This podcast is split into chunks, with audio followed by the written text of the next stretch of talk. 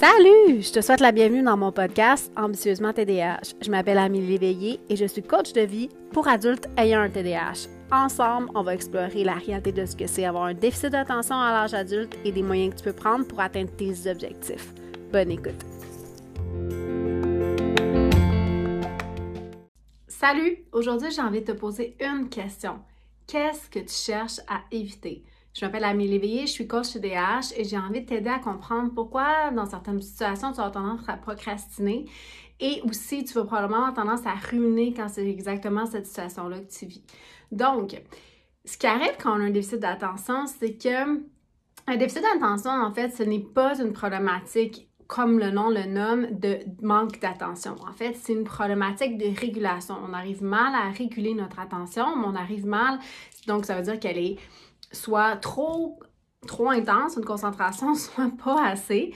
Mais on a aussi une problématique de régulation émotive. Et dans le TDAH, on a aussi euh, ce qu'on appelle chez plusieurs personnes une dysphorie du rejet. Donc, on, a, on, a, on ressent le rejet des autres beaucoup plus fortement que chez une personne qui n'a pas cette problématique-là. Donc, cette programmation neurologique-là, pardon, programmation neurologique-là, effectivement.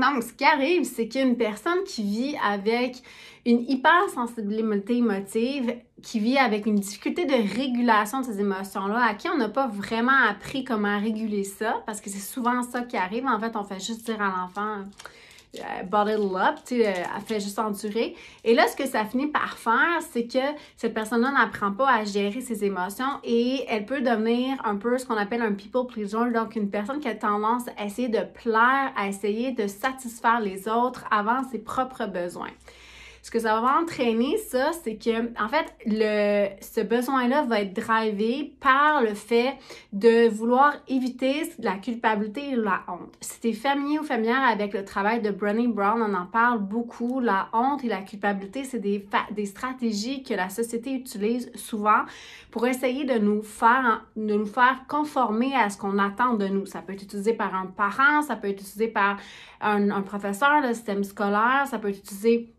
ne serait-ce que des pénalités.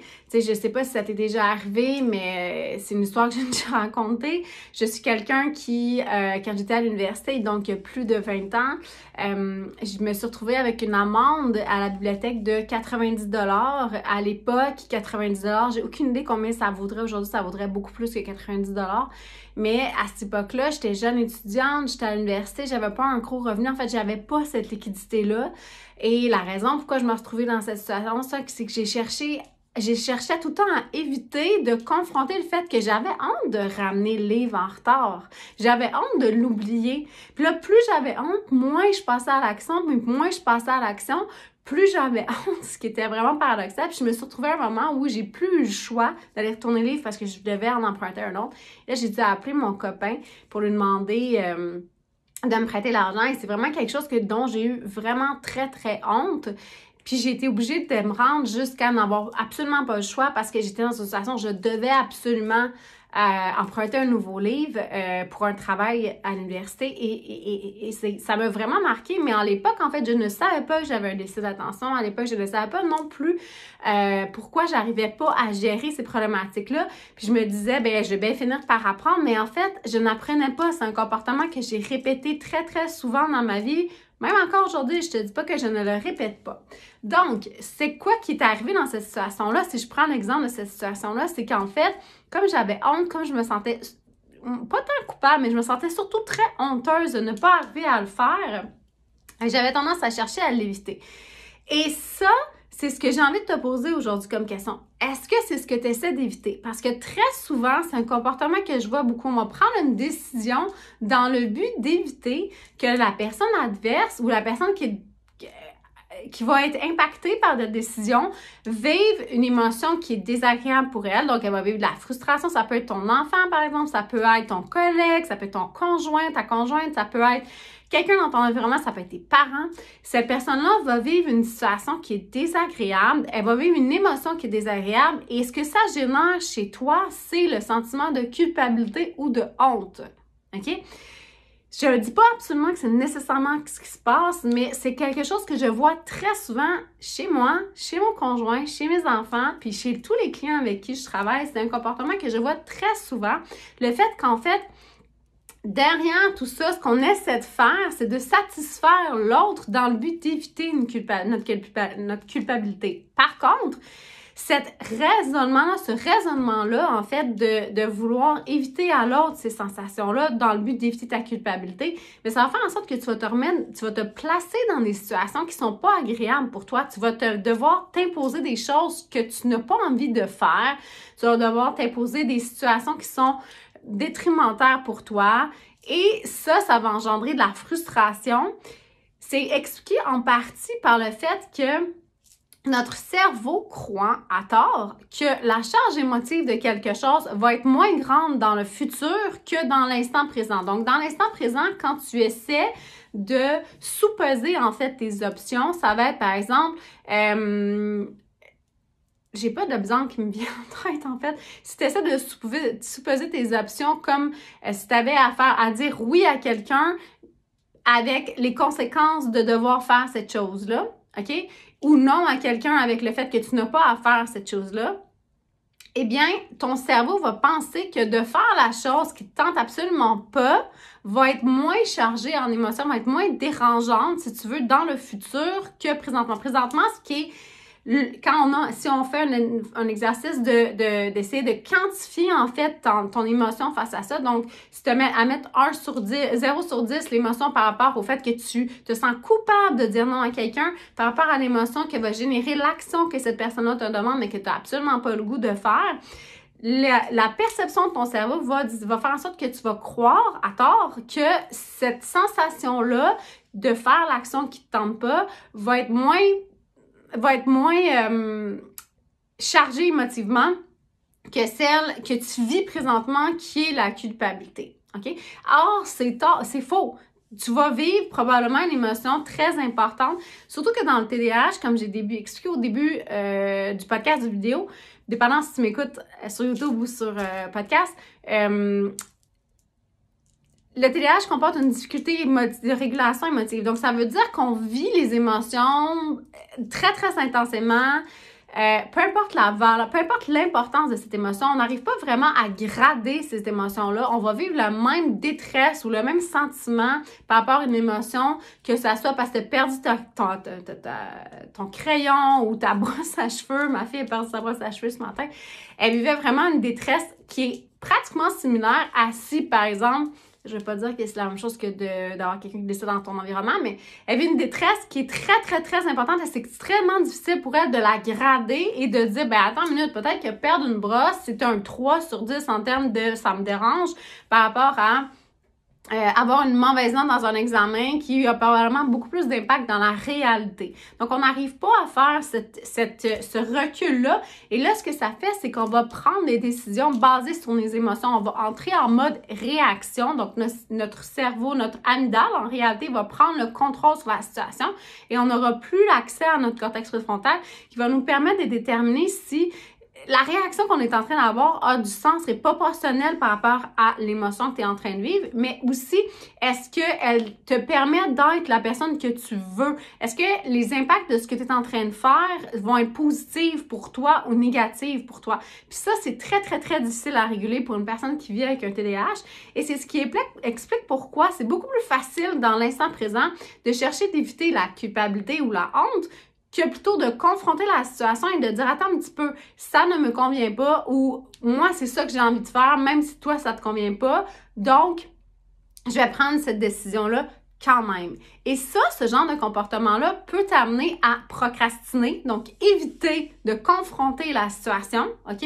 Ça peut t'amener aussi à euh, faire ce qu'on appelle de la rumination. La rumination, c'est un comportement qui est très fréquent chez les TDAH. C'est le fait de ruminer un peu, là, tu sais, dans le fond, si on prend l'exemple, la rumination, en fait, c'est le, ce que la vache fait en remâchant, je sais pas combien de fois, la même, le même aliment.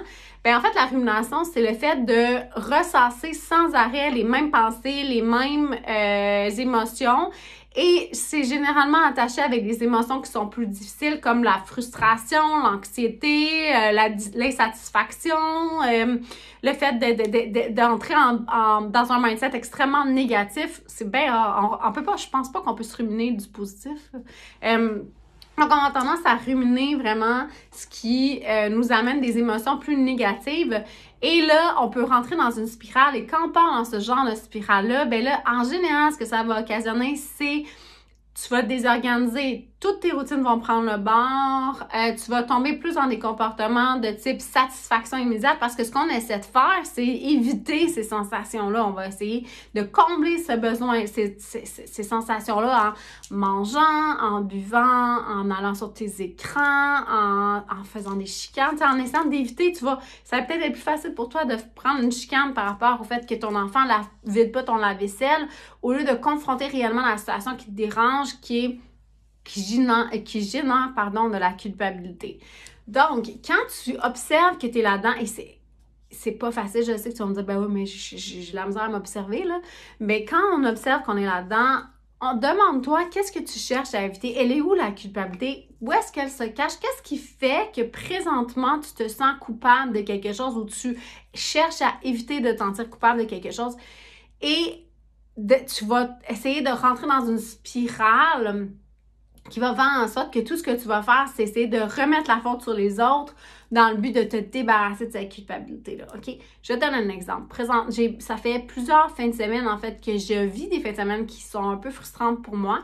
Et j'ai observé, en fait, que j'ai tendance à ruminer énormément. Dans ma vie personnelle, euh, mes filles font de la compétition de danse euh, et euh, ça comporte une très grande adaptabilité, ce qui n'est pas nécessairement ma plus grande force. Je suis quelqu'un qui est assez routinière, je suis quelqu'un qui est assez... Euh, j'aime pas nécessairement quand les, les choses changent, je trouve ça difficile de m'adapter. Et euh, présentement, elles ont un grand volume de danse et bon, on nous a demandé des adaptations par rapport à certaines choses qu'elles doivent faire. Et moi, ça m'a amené dans un état de frustration parce que je m'en sentais coupable, parce que mes filles trouvent ça difficile. Euh, c'est pas nécessairement ce que ce qu'elles auraient aimé faire, mais ce que ça fait, c'est que moi, euh, je me suis je prends sur moi la culpabilité de mes, je, prends sur moi l'émotion qu'elles vivent, ok? Donc l'émotion qu'elles vivent, c'est de l'inconfort. Elles sont pas toujours à l'aise. Elles, vivent une certaine frustration. Et euh, moi, j'essaie de d'emmagasiner cette émotion-là. J'essaie de la prendre sur moi et ça fait que moi, j'ai tendance à essayer d'éviter que mes filles se sentent pas bien. Moi, ce que je veux, c'est que mes enfants se sentent bien.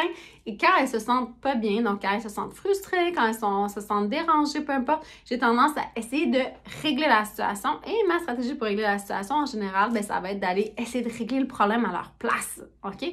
Mais dans la réalité, ça ne les aide pas et ça ne m'aide pas et ça fait juste faire plein de chicanes. Et moi, ça fait deux semaines que je suis dans une situation où ce que j'essaie d'éviter, c'est je me sens coupable. Quand mes filles se sentent mal, quand mes filles vivent des émotions qui les frustrent, quand les filles, mes filles vivent euh, de l'inconfort, quand elles vivent, je me sens coupable. Fouille-moi pourquoi, c'est fait comme ça dans mon cerveau. Il n'y a pas d'explication logistique. Peut-être que tu en as une, mais moi, ce que je vois, c'est juste que j'ai fait une association dans mon cerveau que dès que mes filles vivent quelque chose qui les dérange, je suis automatiquement responsable, entre guillemets, des air quotes, de leur bien-être émotif et mon travail, c'est de les protéger. OK? Ce n'est pas vrai. Mes filles sont rendues grandes et c'est des adolescentes et elles doivent apprendre à affronter ce genre de situation-là. Donc, soit euh, parler, expliquer que ça ne leur convient pas, soit, euh, ben, des fois, c'est ça la vie. C'est quand on s'embarque dans un processus, ben, c'est sûr qu'il va y avoir des adaptations, puis ça fait partie des choses. Puis, en tant que TDAH, on doit apprendre à, à, à trouver des stratégies pour s'assouplir un peu et s'adapter un peu. Parce que la vie, c'est rempli d'imprévus, OK? Donc, on doit trouver une façon d'apprendre tranquillement à être confronté à ce genre de situation-là.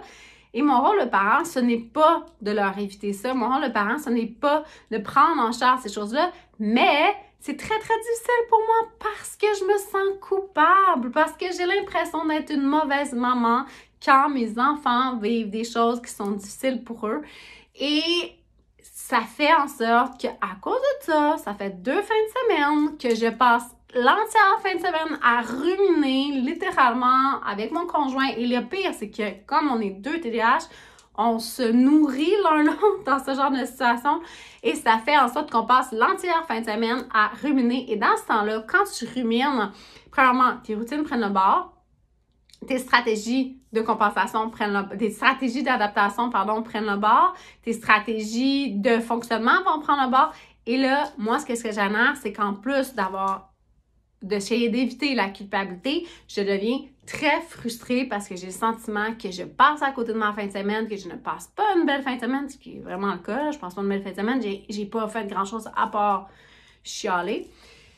Donc, qu'est-ce que je peux faire? La première des choses à faire, c'est me demander est-ce que ça se pourrait qu'en ce moment, je suis en train d'essayer d'éviter de me sentir coupable ou d'essayer d'éviter la honte? OK?